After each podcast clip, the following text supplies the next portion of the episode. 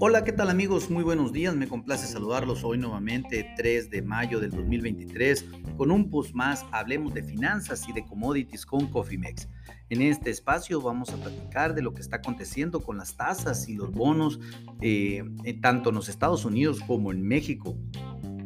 Déjeme informarle que en este momento los rendimientos de los bonos en los Estados Unidos eh, están registrando ajustes importantes y sobre todo eh, contrario a lo que nos podríamos estar imaginando que fueron a la alza, ¿no?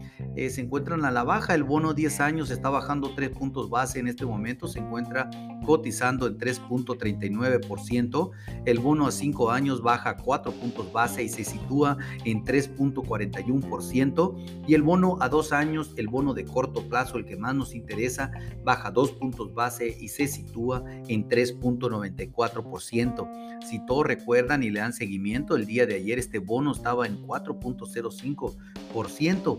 En realidad eh, hemos estado viendo un ajuste a la baja en los bonos y creo que esto puede estar más enfocado al tema del riesgo de una posible crisis financiera para el segundo semestre en los Estados Unidos, lo cual pues prácticamente se pudiera ver eh, reflejado en este momento, más no sin embargo tenemos que no dejar de ver que el día de hoy tendremos definición de política monetaria en los Estados Unidos al punto del mediodía, en donde esperamos que la Fed de los Estados Unidos incremente en un cuarto de punto la tasa de interés. Actualmente la tasa de referencia en los Estados Unidos se encuentra en 4.75 al 5%. En caso que se confirme este nuevo incremento, nos iríamos a una nueva tasa de referencia que va de 5 a 5.25%. ¿Qué está sucediendo con los bonos en México, pues este, no han registrado cambios significativos. Esto yo sí creo que sí estén esperando al tema de la definición de la política monetaria en los Estados Unidos. El, el DC, el bono DC24, el de corto plazo, está bajando un punto base y se encuentra en 10.69%. El bono JN27 está prácticamente en 9.02% y el bono MY31 está subiendo un punto base y se sitúa en 8.78%.